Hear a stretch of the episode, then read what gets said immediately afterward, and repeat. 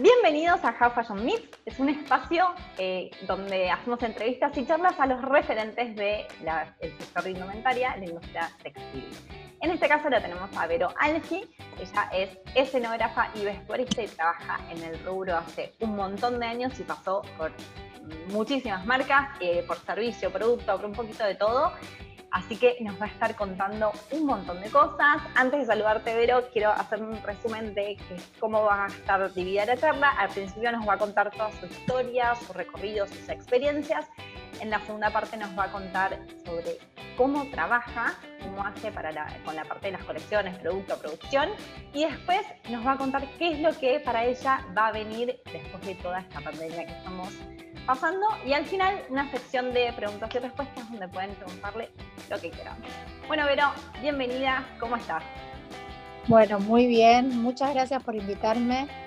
Chicos, la admiro mucho a Sofi, creo que es un gran ejemplo de, de lo que yo un poco siento, que Sofi pudo ver el nicho de algo que faltaba en el mercado y lo hace maravillosamente uniendo puntas.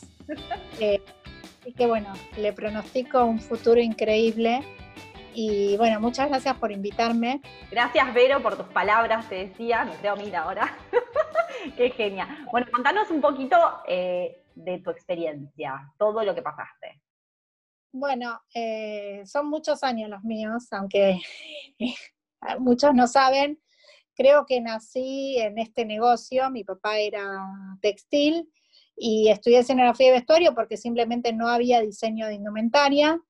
Eh, me recibí muy temprano, a los 21 años ya estaba recibida, pues una carrera de cuatro años en El Salvador, que ahora hay licenciatura y son cinco, pero en ese momento eran cuatro, y nunca hice la licenciatura porque ya estaba trabajando a los 20 años. Entonces, bueno, en realidad la, fue muy, muy vertiginoso. Eh, en esa época, estamos hablando año 89, 90, habían unos, eh, estaban los concursos de diseñadores jóvenes de alpargatas y fui finalista de alpargatas y eso me cambió un poco la vida. Previamente, cuando yo hacía la facultad con las telas de mi papá y una socia, hacíamos ropa que Mm, vendimos, tuve como cuatro años que yo digo que esta época se parece a esa porque yo iba con el auto, en esa época no tenía auto, pero iba, entregaba, iba al taller, al bordador, a todo. Y bueno, y eso me dio mucha, mucho conocimiento del rubro textil.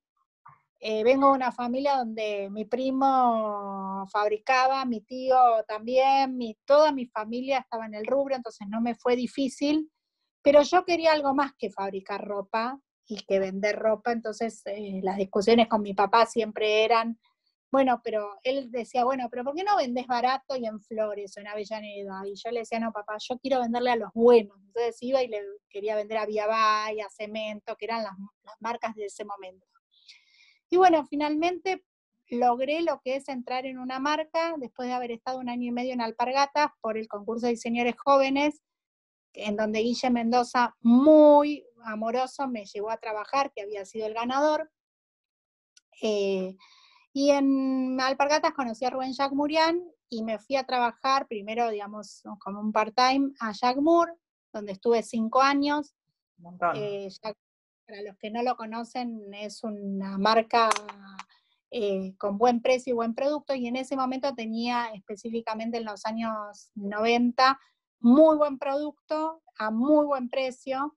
Eh, bueno, fue un ritmo increíble, me dio un know-how increíble, llegué a armar un dos o tres equipos de diseñadores que los formé yo y, mm, estando en marcas que vendían, no sé, 500 unidades diarias por tienda, o sea, era una cosa que se vendía increíble, eso me dio un ejercicio tremendo. Eh, y en el, entre, después me fui a trabajar a Vitamina, que fue otro desafío en donde Claudio me enseñó muchísimo de lo que les contó. Claudio Drescher, que ya tuvimos la charla con él. Que es como, yo le digo tío, pero en realidad es mi maestro también. Eh, qué afortunada. Todos, creo que todos queremos que Claudio Drescher sea nuestro maestro. bueno, lo que pasa es que Claudio es una persona con la cual si vos trabajás al lado aprendés sí o sí, porque es como muy participativo y tiene un estilo bastante fácil entonces, y muy profesional. Entonces aprendes las cosas a hacer así. Eh, te quiero interrumpir porque te, te olvidaste una parte de tu historia, te voy a contar. te olvidaste la parte que te fuiste a Estados Unidos. Sí, lo que pasa es que es así. Yo entre Jagmur y Vitamina me fui a, trabajar a Nueva York, tuve la oportunidad de entrar en el Color Association of the United States, que es una empresa de, que lo que hace es lo que forecasting, que son tendencias, y lo que hace es venderle cartas de colores a muchas marcas, marcas como Nike, como de ropa, de, ahí empecé a pensar que, empecé a conocer lo que se llama hoy, que es un negocio que lo tiene WGCN y todo, y visiones y todo, que es, em, que es el forecasting, que es las tendencias adelantadas. Eh, y en, también en Estados Unidos, como quería ver un poco cómo funcionaba la carrera y todo, y yo no era diseñadora, estudié en FIT, Fashion Institute of Technology, como Continuing Education, y eh, ahí eh, pude ver un poco cómo funcionaba el mercado americano brevemente, muy joven, pero tenía un novio acá, una persona que me esperaba, volví, que es mi marido hoy, Ah, bueno, valió la eh, pena. Sí, la eh, y, mm, y, bueno, y volví y empecé a trabajar en vitamina, un desafío totalmente diferente a Jack Moore, porque era un producto mucho más caro, elaborado. En ese momento comprábamos las telas en Europa y en Estados Unidos. Y bueno, todos los, yo digo que todos los países los conocí gracias al trabajo. O sea, he, he viajado a hacer sourcing desde India, China, no sé, menos, no sé, Japón, que no fui nunca y que me muero por ir, conozco casi todo el mundo, pero el mundo textil, digamos, en India estuve mucho, muchos de ustedes deben leer mis crónicas de cuando voy a la India y cuento, conozco los talleres allá, me manejo como si fuera mi casa. Em, en el año 99 salgo de vitamina porque quedé embarazada y ya me, me había casado hace un año y tenía ganas de, no, quería más trabajar en relación de dependencia y eh, ahí dije, yo voy a hacer lo mismo, pero desde afuera. Un poco lo que hace Sofi, pero como si fuera hacer colecciones para otros. Y tomé diseñadoras y lo que hacíamos es colecciones desde afuera. Trabajamos en ese momento para todos, Aires, eh, Jasmine, 47 Street, eh, System Basic, eh, todo el grupo Masalosa. Eh, Masalosa, para los que no saben, es por Said, eh, Desiderata y System. Eh, para, ese era tu estudio, VAE se llamaba, ¿no? Vero Alfía Estudio. Claro, que quedaba en Libertador y Teoro García, en el cual también yo daba unos cursos que algunos hicieron de armado de colección, que siempre fue como mi, de Después de desarrollar tantas colecciones, sobre todo en Jagmur y Vitamina, yo estructuré y armé un sistema de colección propia, donde te enseña un poco cómo es comercialmente para un diseñador llevar una colección adelante. Entonces, por ejemplo, cuántas partes de arriba, por cuántas partes de abajo, sobre todo para marcas de retail, no para emprendimientos donde vos sos especialista en algo. Eh, y esa como que siempre me quedó, bueno, ¿y dónde están los productos estrella? ¿Y con qué vas a llamar la atención? Y que hoy un poco se tradujo a, bueno, ¿qué vas a comunicar? ¿Cómo vas a vender? ¿Dónde vas a poner la plata? Etcétera. Entonces es como que si bien soy una diseñadora, siempre traté de estructurar las cosas comercialmente, ¿no? Eh, hay una parte del negocio que a mí me interesó mucho. Yo creo que este es un negocio donde el sourcing y el proveedor es gran parte del negocio. No es lo mismo hacer explica un, poquito perdón, explica un poquito qué es el sourcing para los que no saben.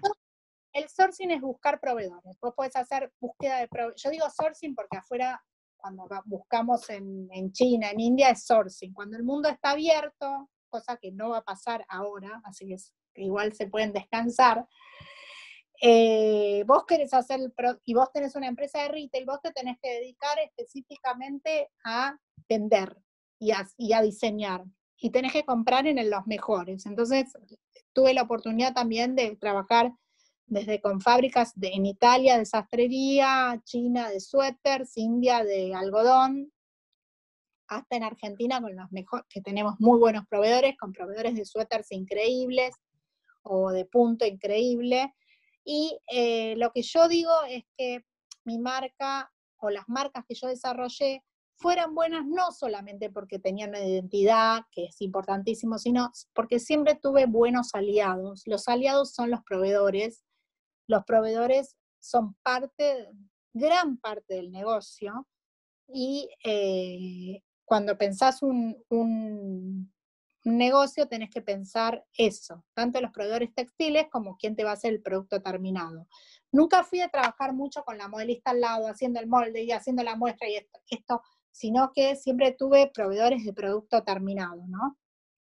Eh, entonces, de alguna manera, cuando yo me pongo a hacer el servicio para estas empresas, BAE, que era mi estudio, en el año 2000, lo que hacíamos puntualmente es diseñar las colecciones, irnos a los proveedores, traer la muestra hecha y a veces caíamos hasta con la, bueno, yo quiero una colección de remeras, bueno, te la traigo, pero no te la traigo en papel, veníamos con el prototipo y ahí veíamos, bueno, qué precio, cuántos vas a comprar, entonces hacíamos los links entre el proveedor, que podía estar en Argentina o en China, y la marca. Para nosotros en ese momento tuvimos 35 eh, clientes en, no sé, unos 8 años, más startups, un montón, nuevas marcas. Trabajé en Chile, en Brasil y en Uruguay también, desarrollando marcas. Un montón, y encima proveedores, de, o sea, perdón, tenías muchas marcas acá, muchas marcas afuera, proveedores afuera, proveedores acá, es un lío es que cuando hay globalización, te da eso, eh, eso de manejar diferentes marcas, como desde todo moda y hacerle los accesorios hasta aires, te da también un parámetro de, de, cómo está el mercado y de que, en definitiva, los key items que yo llamo, que son las prendas llave que no te pueden faltar, como por ejemplo el suétercito hoy eh, de, de tejido más grueso, polera, lo tenés que hacer siempre. Entonces, lo que hacíamos es decir, bueno, ¿cuáles van a ser las prendas llave? 10 prendas. Y esas 10 prendas había una diseñadora en una silla que la estaba diseñando para aires y al mismo tiempo había otra que la estaba diseñando para otro. Pero siempre era la, siempre cuando, cuando, cuando vendemos, vendemos casi todos lo mismo. Y eso se van a dar cuenta que pasa hasta el día de hoy, que está muy concentrado, sobre todo en el retail, ciertas cosas que hoy no te pueden faltar. Sí, cada uno eh, igual poniéndole su impronta, por supuesto, ¿no? Tienes que poner tu impronta, pero de alguna manera eh, hay una tendencia que yo llamo que se llama tendencia de uso, que es importantísima. En esa época, eh, atendiendo a muchos clientes, yo estaba muy metida en lo que es el mercado de la indumentaria, del retail, y ahí es donde decido también que viene Sole armar junto con Soledad Fenhenden lo que se llama Visiones, que es un seminario de forecasting eh, al día de hoy, que, eh, que lo que hacía era, digamos, vender tendencias. Eh, estamos ahora en un, digamos, en un, en un, en un impasse, soy muy mala para decir esas cosas, pero pero mm, eh, seguramente se va a reconvertir en algo nuevo.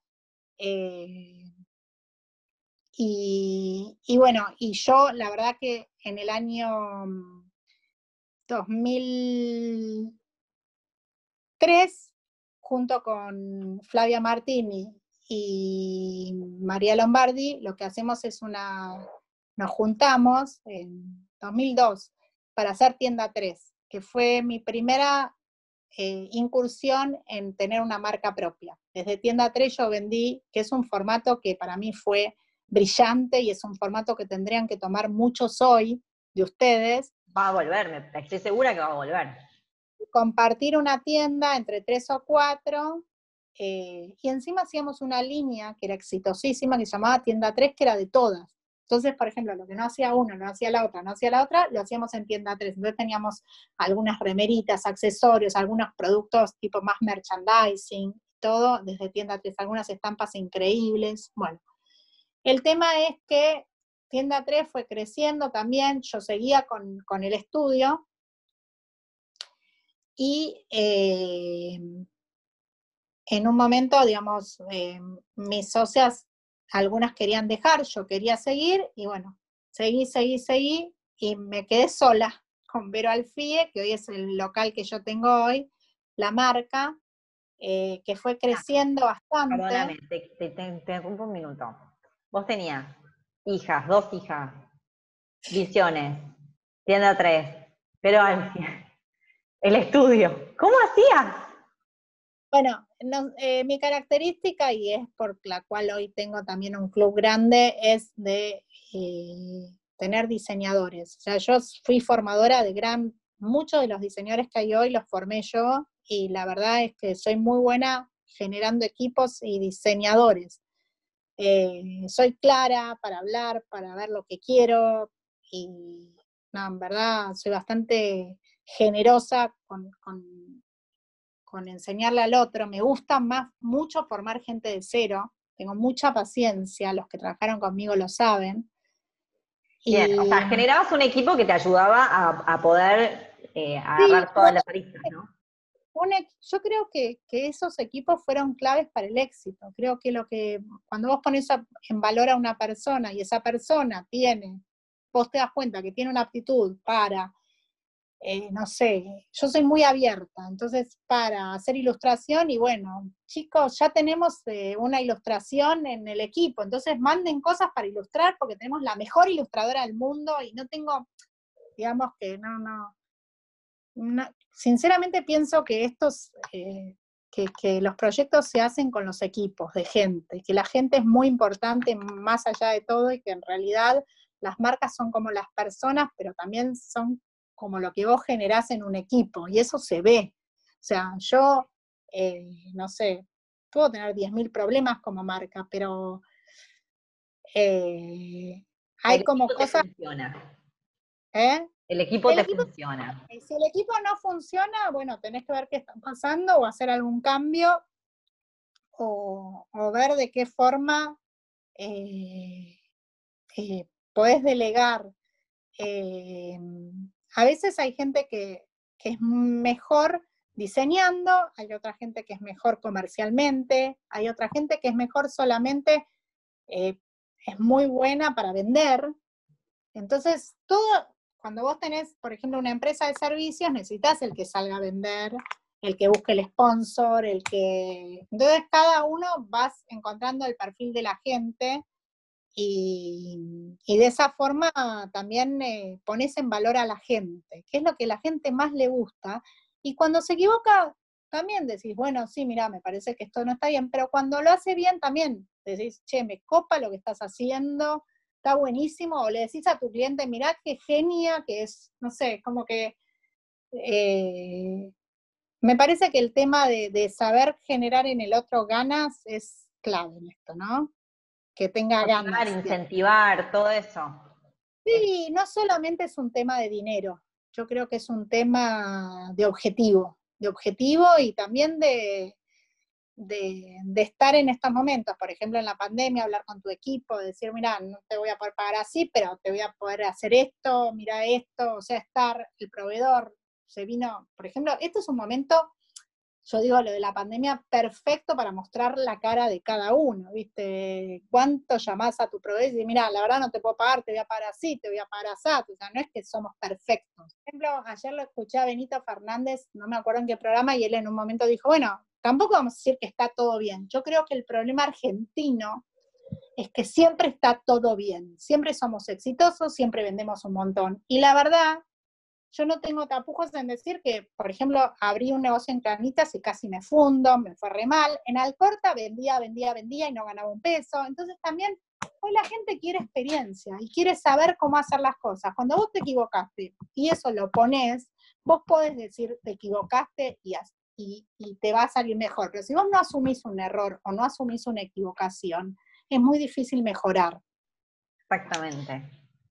Yo la mayoría eh, de, todos mis posteos y todas las cosas que yo cuento son todas las cosas que a mí me salieron mal y que fui tropezándome y hasta que aprendí, digo, bueno, para, para ahorrarles el problema que tuve yo a todos, esto es así, digamos, ¿no? Igualmente, todo es una experiencia propia, ¿no?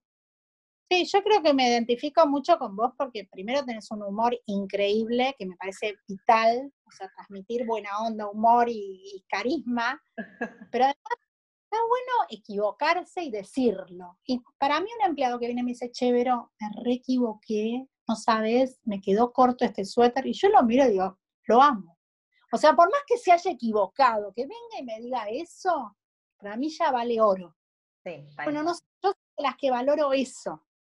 Eh, o sea, como que para mí el tema es ser, ser humano, ¿no? Eh, y bueno, entonces... Eh, es, como que, bueno, no sé, a mí me aburre, no sé mentir, no me sale mentir porque me olvido que cuál fue mi mentira. Entonces es más fácil ser franca directamente y ya está, ¿no? no tenés que recordar qué dijiste. ¿Qué generó? ¿Cómo das toda la información? Y yo pregunto, ¿se puede ser de otra manera? ¿Qué te vas a o sea, si a mí me va bárbaro, ¿por qué no voy a dar la información? O sea, hola, voy a ir a Estados Unidos a vender. Bueno, mira, no hagas esto porque la verdad que casi más me fundo, hace esto, está bien. Obviamente que si me llama una empresa le voy a pasar un honorario para hacer, porque yo me dedico a esto.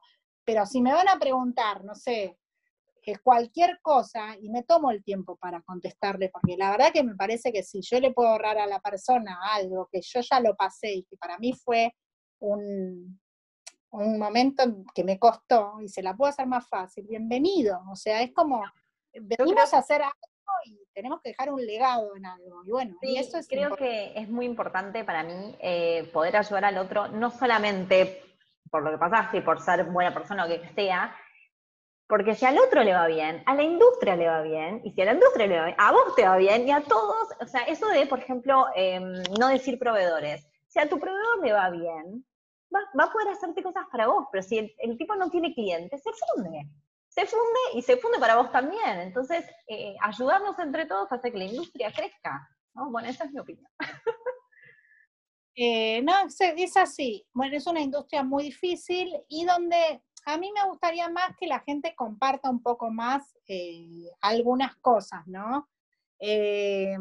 No sé, hay empresas donde para entrar tenés que firmar una carta de que no podés contar las cosas y cuando fui a trabajar a Estados Unidos, eh, los balances y lo que, se, lo que se factura está el otro día en el diario. O sea, es como raro, ¿viste? Acá todo es, bueno, no, esto no. Y a mí me parece que eso hace una sociedad más insegura.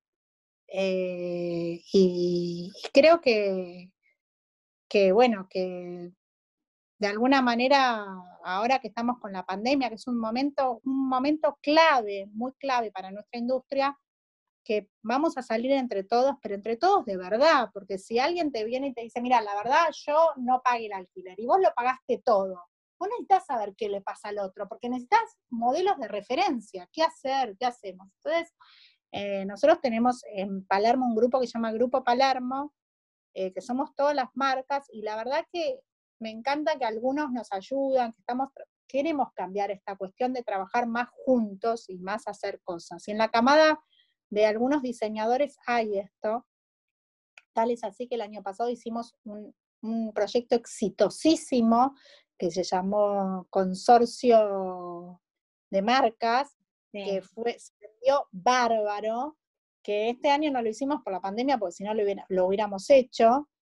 Eh, que, fue, la verdad que fue un, ejemplo de que la unión hace la fuerza, porque de alguna manera todos compartiendo un espacio, eh, yo la verdad es que cuando pienso en todas ustedes que me están escuchando, que algunos son emprendedores y otros trabajan en empresas, tengo infinitas cosas para decirles para que les vaya bien, pero porque sé que, de alguna forma, eh, hoy, por ejemplo, voy a decir una cosa que les va a parecer una boludez, pero los que trabajan en relación de dependencia y no tienen bronca, llamen a los dueños, díganle, necesitas algo, por más que yo no voy a poder salir sin el, sin el, sin el tapabocas, si no está permitido, necesitas algo, necesitas que te haga algo, o sea, es un momento clave donde yo, voy yo tengo una frase que se van a morir de risa, pero es, hoy cariño vale más que plata. O sea, que te digan qué necesitas, para mí es más importante que, que, me digas, mira, te voy a pagar o no. Bueno, las dos son importantes, pero lo que quiero decir es que eh, a todos nos agarró un momento de crisis total. Que vos veas que, digamos, que la gente, o sea, si bien vos sos el líder y vos tenés que hacer, hoy también los líderes necesitamos ayuda. Sí, sí, Entonces, que, tu equipo, que tu equipo se ponga también tu empresa al hombro debe ser espectacular. Sí, y después lo, que también es importante es, si sos emprendedor, tratar de que si tenés alguna, algún problema o algo, tratar de decir la verdad, mira, la verdad, tengo que, que, hacer un esquema, comprarte un cuaderno, que yo me lo compro, lo tengo acá, donde vos anotás, por más que los números te los lleva otro, el debe y el haber, cuánto vas a recibir y cuánto debes, saber cuáles son tus deudas, eh, y saber que esto lo puedes pagar. Y cuando no lo puedes pagar, dices, bueno, no, no voy a poder, no me agrando mucho. El tema también, eh, un poco, porque nos fuimos de tema, yo estaba contando que tenía el estudio. La marca me empezó a crecer, a crecer, a crecer. Y un día me cansé del estudio y hoy me arrepiento tanto de haberme cansado porque casi todos mis ahorros, y les quiero decir, fueron de esa época a mí me va muy bien con el estudio, mucho mejor que con la marca. Y esto lo quiero decir para todos los que quieren tener su marca. Para tener su marca hay que tener mucha plata. Y si no tenés mucha plata, porque ahora hay un sistema diferente, eh, querés vender online y todo está buenísimo, pero no quieras hacer todo y ser todo. Tenés foco qué es lo que le falta a todos los diseñadores. O sea, hay, faltan marcas especialistas en suéter, marcas especialistas en remeras, marcas especialistas en cartera, pero tratemos de tener foco y de hacer esto sí y esto no, digamos. Eh.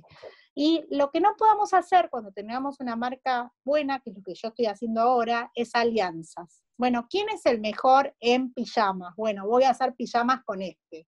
¿Quién es el mejor en tal y, bueno, y hacerlo juntos. Hicimos eh, el primer tapabocas con Aifidela, sé, vendimos en un día, si hubiéramos hecho mil las hubiéramos vendido, pero no miento, era una cosa increíble, a la gente le gustan las colaboraciones.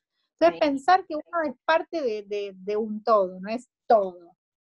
bueno, eh, igualmente eso es, lo que va a venir, vamos a estar todos colaborando entre sí, ¿no? Un poco lo que creo que Claudio lo dijo y me parece que es tal cual, es que todo lo que va a venir es lo que ya venía, solamente que hubo una cosa que lo reforzó. el Uber ya o sea, yo creo que es un mundo uberizado, el Uber ya estaba.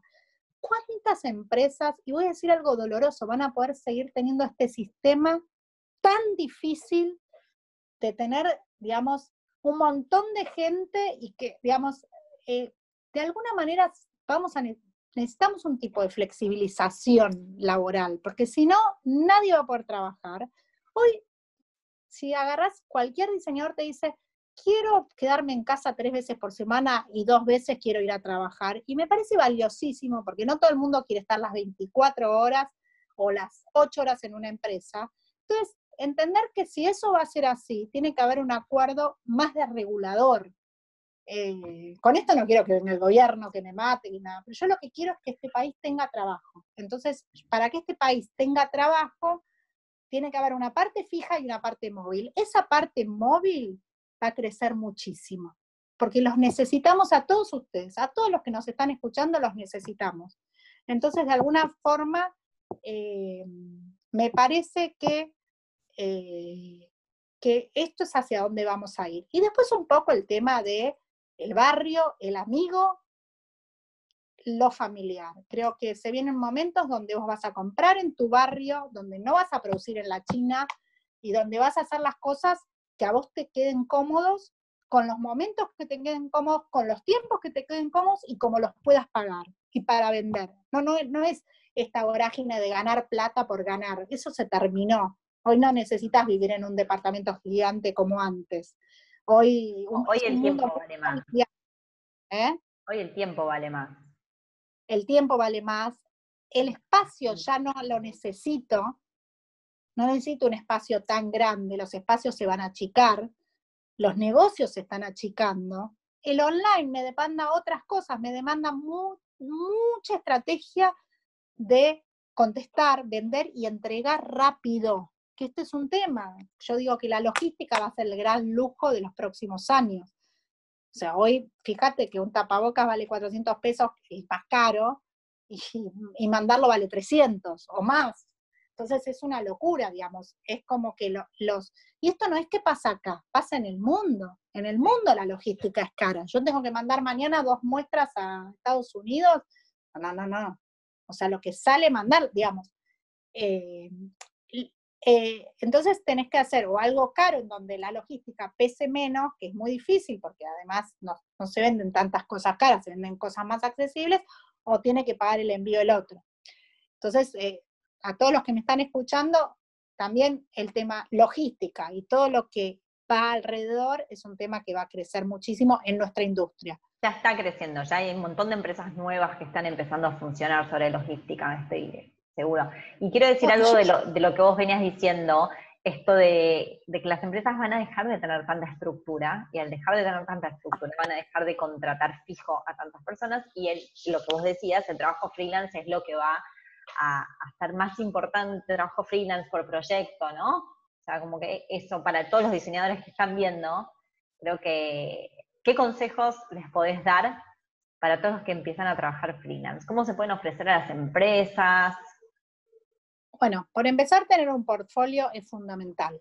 Donde estén los trabajos que hacen, un portfolio es una carpeta con sus trabajos y todo. que los trabajos de portfolio no sean de la facultad solamente. Está buenísima la facultad y yo soy, admiro algunas cátedras, realmente hacen un trabajo espectacular. El nivel argentino es excelente, tanto en las privadas como en las estatales. O sea, eh, me encanta, me encanta la gente de la UBA, me encanta la gente de la UP, me encanta la carrera de la UADE que está turquesa, o sea, hay muchas carreras que me encantan, pero a mí me gusta mucho cuando me muestran la bajada en línea y yo soy enamorada de los oficios y de los prototipos. O sea, ¿yo qué quiero? Yo quiero que la diseñadora venga y me diga, mira, esto es lo que yo dibujé, este es el tapaboca que dibujé, esto quedó así, mira, tiene el bolsillo adentro, que me muestre así. Bueno, ¿y cuánto, a cuánto vas a vender esto? A ver, déjame tocarlo. Eso para mí es tocarlos. y nadie te viene y te viene con la prendita.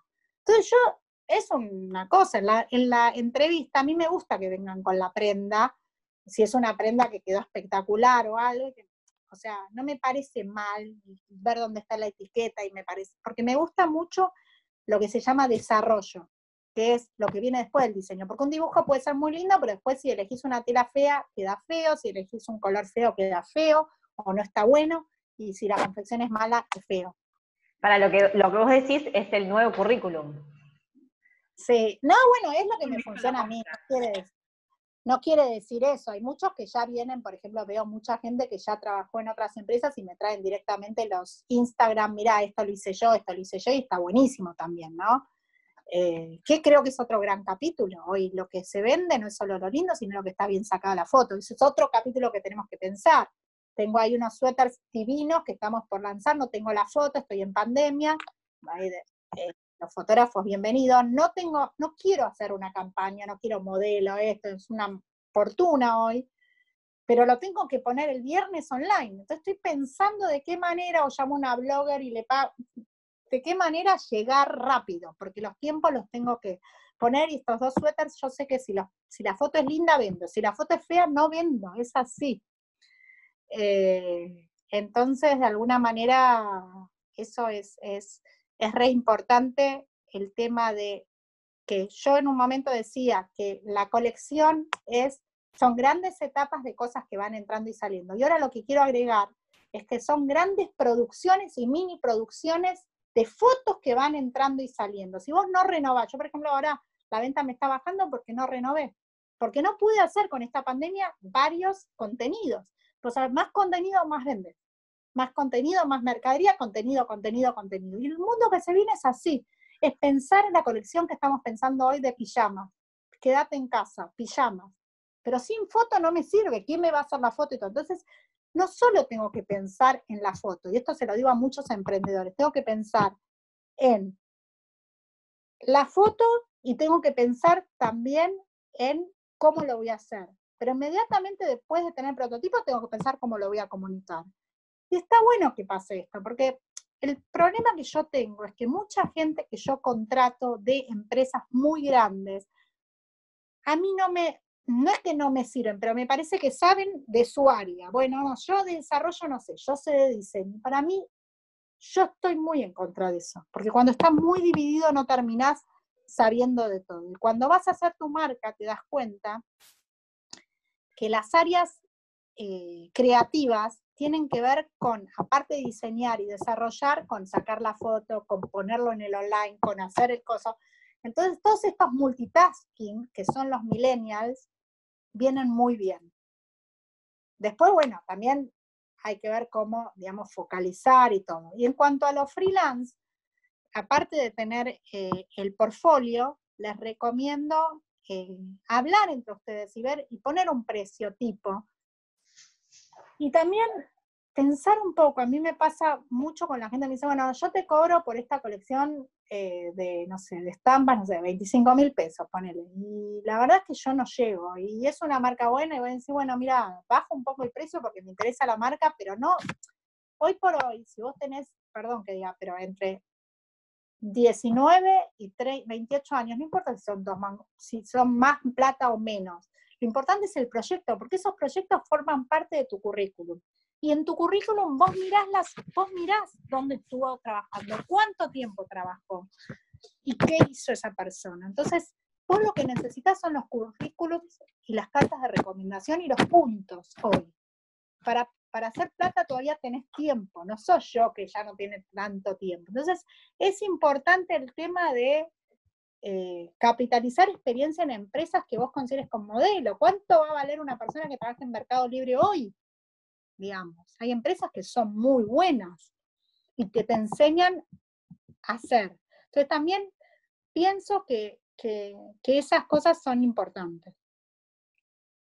Y en cuanto a freelance, yo lo que creo es que eh, va a haber mucha oferta, pero la oferta que a mí me interesa es la oferta que entienda el futuro que se viene de gente que entienda que hoy hacer una mini colección no es hacer una colección entera, que, y a mí, en lo personal, a mí me gusta que la gente trabaje en varias empresas, no que trabaje solo para mí, porque me da mucha más riqueza. Me imagino mucho esto de eh, empezar a vender em, cápsulas a distintas marcas. Yo, diseñadora, te vendo una cápsula a vos, a vos, a vos, tratando de mantener mi estética, mi impronta y acoplándome a la impronta de la, marca. Me encanta eso, no entiendo los celos de las marcas, creo que cuando a mí me copian está buenísimo, eh, por algo me copian, y voy a inventar 18.000 cosas más después, mejores, y también copienme de vuelta. Eh, y la verdad es que, es que es un negocio maravilloso, esta industria difícil, pero maravilloso, que le da una oportunidad creativa a la gente que me está escuchando se viene un cambio tan importante que si lo entendemos vamos a trabajar mucho. Yo soy muy positiva en el futuro, ¿eh? ojo. Yo soy de las que me agarré el auto y todas las entregas por verano las hago yo. Tres horas. La, señora baja y me ve a mí, no lo puede creer. ¿Cuántas prendas vendí con eso? Bueno, tienen que pasar esas cosas. Ya las cosas no pueden suceder aburridamente. Sí, exacto. Y bueno, y es medio lo que estamos hablando, ¿no? Colaborativamente también, o sea, em, a ver, ya son, ya estamos cerca de llegar a la hora. Eh, hagamos, pasemos a la sección de preguntas, porque ya vimos toda tu experiencia, hablaste de un poco de todo lo que es eh, la parte de desarrollo de producto, que es lo que hablaste de las colecciones, y vimos todo lo que es el futuro, lo que se viene. A ver, tenemos acá una sección de preguntas, dice, ¿contenido significa traer nuevas prendas todas las semanas o hacer distintas cosas con lo que ya tenés? No, hacer distintas cosas con lo que ya tenés eh, en crisis. Eh, para mí, yo hoy creo que el mundo futuro es de los editores y no tanto de los diseñadores. ¿Qué quiere decir? En este momento nosotros necesitamos pongámosle pijamas. Tengo que salir a comprarlos y ponerle mi etiqueta, y eso es más importante que diseñarlo. No hay tiempo de diseñar. Esto lo aprendí con Anthropology, con quien trabajo también. Ellos no tienen tiempo, entonces te van pasando canastos, canastos, canastos, canastos, canastos. Después le ponen su impronta, le ponen su cosa y todo. No hay tiempo hoy porque lo necesitas ya. Eh, creo que en este momento hay que diseñar con lo que tenés, tratar de, porque de alguna manera es una economía de guerra, Perdón, no, me, desarrollas un poquito más eso que, eso que dijiste, esto de comprar, poner tu etiqueta. Sí. Eh, todos van a, van a pensar que es mala palabra, pero yo lo que creo es que, por ejemplo, yo ahora tengo todos los días, yo tengo unos kits de cosas para hacer en la página. No los puedo hacer yo. Y no me importa si son marca Vero Alfie. Yo, es, es como el brands we love, las marcas que nos gustan, que están homologadas. Cuando vos tenés una marca o un, proyecto, eh, dentro de ese paraguas, mientras, mientras haya un estilo coherente con vos, vos podés invitar a otros. Esto está buenísimo que algo, algo eh, tipo, tipo Urban Outfitters, que lo que tiene es su marca y tiene distintas. Eh, claro, entonces lo que yo quiero decir es que yo podría, yo los pijamas que estoy haciendo ahora los voy a hacer Vero al FIE, pero podría hacerlos con siesta. Podría hacerlos con lo que quieran mientras se llega a un objetivo común, con alguien que a mí me guste. Lo puedo llamar y decir, mira, la verdad que estoy necesitando pijamas, ya. Y si no, lo trato de hacer rápido, pero lo que yo creo es que hay que tratar de tener un calendario fijo y un calendario móvil. Porque si te pasa esto que te pasa ahora, la venta, por ejemplo, chicos, no se vende un pantalón porque no se lo pueden probar. Yo lo único que vendo son prendas para arriba. Entonces, algo se está vendiendo, pero la verdad que lo que se vende es puntual, es quédate en casa, no se venden camisas, se venden buzos, se venden suéteres, y se venden tapabocas, que todo el mundo dice, no, ¿qué vas a hacer tapabocas? Que el proyecto, ¿en qué quieres que pague los sueldos? O sea, sí, tengo que hacer tapabocas, o sea, eh, sé que está mal, sí, sé todo, pero peor es no pagar, digamos. No, o Sea, eh, me quedé mucho eh, pensando en lo que dijiste, esto de los pijamas. esto para mí es esta parte de la edición que vos decís, que se vienen mucho los editores para mí es una gran oportunidad para todos los emprendedores que pueden empezar a venderles a marcas también, a marcas grandes y tener su propio... Pero seguro, seguro que es una, oportunidad. El problema también con los emprendedores es que como apareció el online, entonces ellos lo venden directamente online, a veces no da, porque los gastos de estructura son muy grandes, para que ellos lo vendan a la mitad para que vos lo vendas. Y todos tienen que ganar un poco menos. Ese es el problema en general. Yo, por ejemplo, eh, tuvimos muy buenas experiencias con María Pichi, por ejemplo. Las escarapelas, le vendíamos 50 escarapelas por semana en Vero Alfie, al mismo precio que ella. Pero ella no podía dar abasto porque igual ella las vendía. Entonces, también el problema es que es como que también llegó Uber y esa persona tiene dos opciones. O entra en Vero Alfie o en una marca y todo y hace una colaboración, pero aparte tiene su marca, o directamente hace lo suyo y empieza de cero y no tiene el tráfico de una marca que tiene 100.000 seguidores, 200.000, 500.000, un millón. Entonces creo que un poco es, tomar esa decisión, ¿no? Pero sí, seguramente yo creo que si este, este mercado no creció más con sus propios colaboradores y con sus propios diseñadores, es porque las marcas todavía no han querido incorporar estos proyectos por ahí con otro nombre de invitados, y no se generó esto todavía, pero en Estados Unidos sí se generó, y de hecho todos mis colegas trabajan para, o para, no sé, o para Modo Operandi, o para Anthropology, o para Free People, y en algunos casos te dicen, pero mira que quiero private label, ¿estarías dispuesto a no poner tu etiqueta y que le pongamos la mía? Pero te voy a comprar un montón. Yo digo que sí, porque después voy a inventar otra cosa. Pero el tema es no creer que uno inventa el mundo y se salva con una. Y esto otra cosa que es como el fútbol. Son muchos los goles que hay que meter, no uno solo. Entonces es el gol, el no gol, y es la trayectoria y seguir siempre con el mismo equipo. Por eso hay empresas, no sé, que, que les va muy bien porque ya tienen los equipos y cuando empieza tienen que hacer algún cambio. Claro. Eh, vamos con otra pregunta que me pareció interesante. Em, ¿Consideras que es posible tener una marca que solo venda online? Sí, absolutamente. No considero que, yo considero que es muy posible. Lo que sí creo es que tenemos que aprender que vender online es tener una boutique online. ¿Qué significa eso? Contestar las 24 horas, las 24 horas. Eh, entregar rápido, que de alguna manera exista la devolución en este país, me parece fundamental. ¿Sabes qué? Una vez me habían contado em, que había, no me acuerdo en dónde, lo que hacían era te mandaban dos o tres talles de lo que vos comprabas, te probabas, elegías y los de, y los Un producto hermoso que se llama Bacán, lo hace, que es muy bueno. ¿Funciona? Sí, funciona. Y además también vos cuando tenés devolución lo que te devuelven es poco. Hay que armar la colección, hay que armarla online pensando en online con buenos fotógrafos, buenas situaciones y buenas colecciones que entren y salgan y no teniendo siempre lo mismo, porque si tenés siempre lo mismo te va a caer la venta seguro. O sea, estas colecciones de seis meses que veníamos hace años, eso ya está, basta. Por eso te digo que el mundo es de los editores, que muchos diseñadores nos vamos a tener que transformar en editores. Bien. Y Eh, estar mucho en Instagram. Mucho en Instagram. Bien. Claro, viendo un poco qué viene, qué, qué, qué viene y qué viene localmente. Porque yo no me puedo ir con estos tiempos a China a comprar y con este dólar. ¿Qué pasa acá? Comprar argentino. Bien. Eh, aquí hay una chica que nos pregunta, eh, si todos empiezan a hacer lo mismo, pijamas, tapabocas, etcétera, ¿qué hay que tener para hacer la diferencia? Además de identidad de marca, ¿no se satura el mercado con más, to- más todo lo mismo? No, porque yo creo que igual, por más que vos no, te- no es que te tenés que transformar en caro core, vos tenés que tener, yo dije pijamas, pero quise decir línea de casa. Eh, y en realidad lo que hay que hacer es, en Conocer realidad a tu cliente.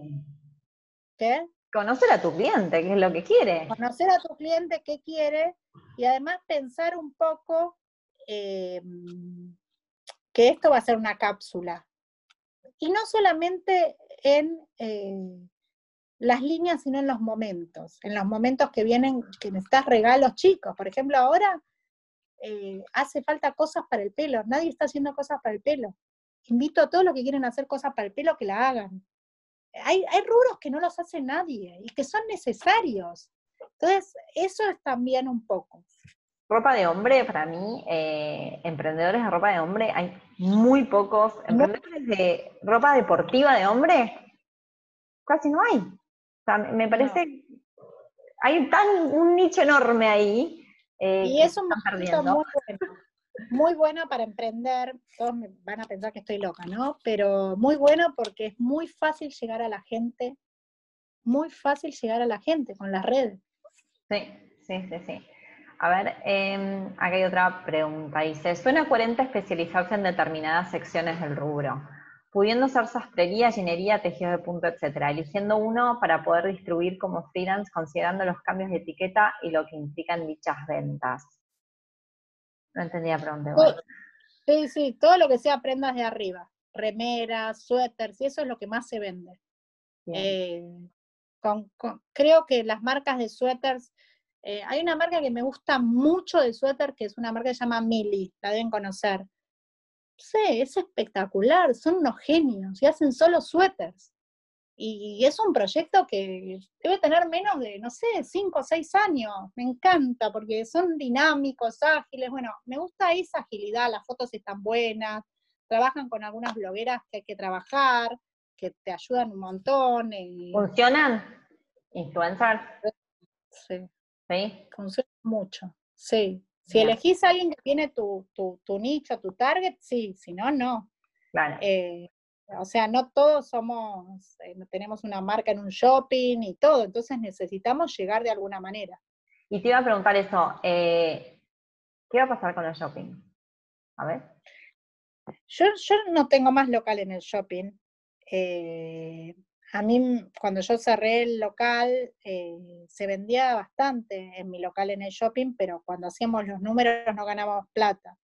Yo, lo, yo creo que viene un desafío en la Argentina de hacer lo que te deja dinero. O sea, el, el modelo este, para mí está terminado. Por eso mucha gente no va a volver. Nosotros vamos a seguir, pero mucha gente no va a volver.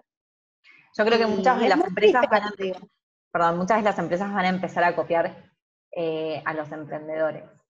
Poca Es muy estructura. probable.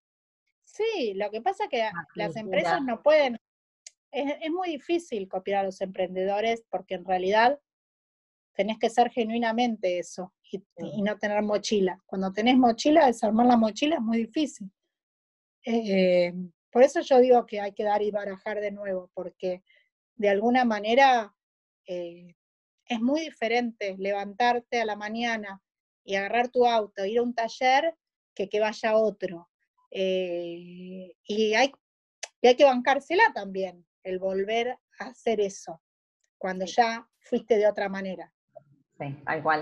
Acá hay una pregunta que me pareció súper interesante. Dice, habilidades nuevas que hay que desarrollar o aprender para un futuro no muy lejano. Oficios. Oficios y tecnología. Yo creo que son los dos grandes pilares. Tecnología, muy importante, muy importante. Todo lo que sea tecnología. Vamos a ser autosuficientes en todo sentido. Se viene un momento donde vos vas a hacer todo, vos vas a sacar la foto, todo va a estar resuelto, pero tenés que saber tecnológicamente.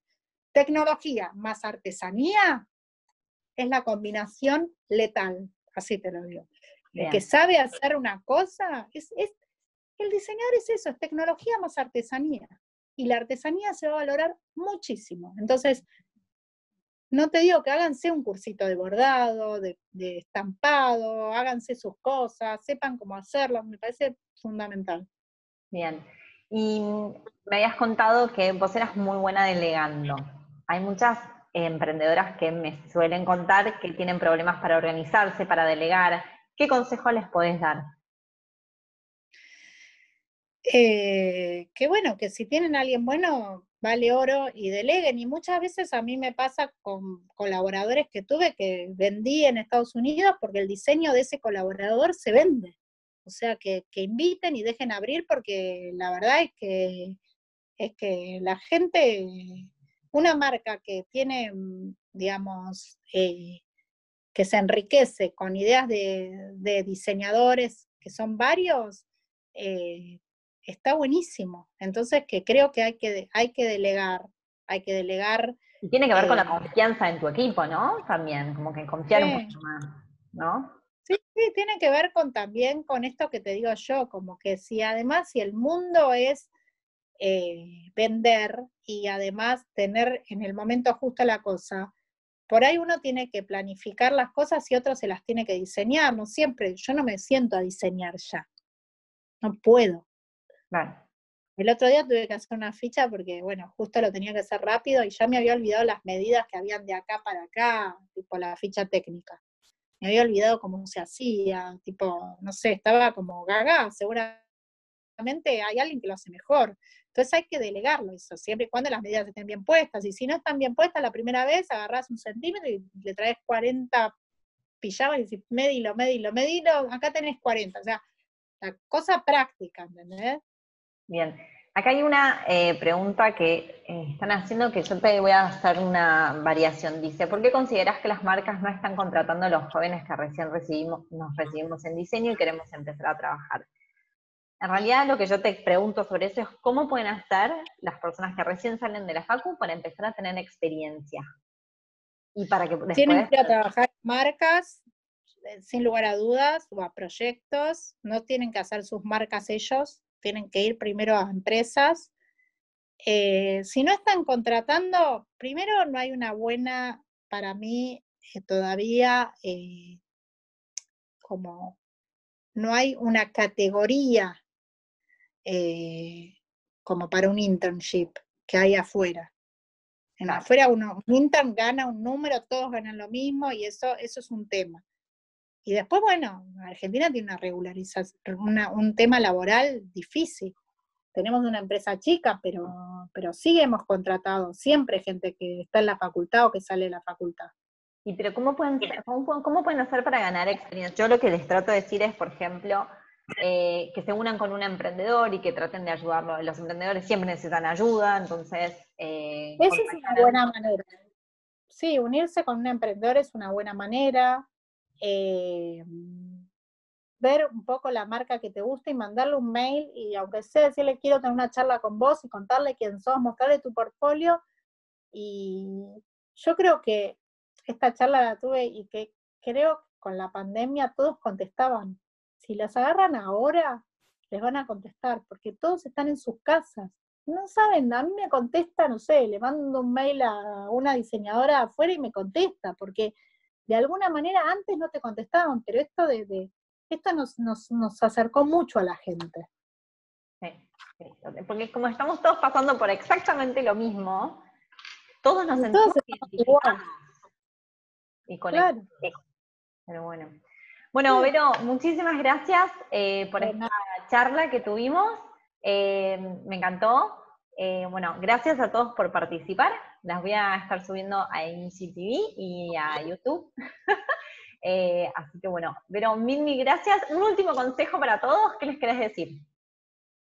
Lo que les quiero decir es que hagan lo que les gusta y que vayan por sus sueños y que piensen también en que, en que cada uno de ustedes eh, son parte de la sociedad de indumentaria o del negocio textil o todo y que los necesitamos porque sin, sin gente nueva te queda vieja la marca o te queda viejo el proyecto y que todas las empresas que ustedes ven están llenas de gente joven.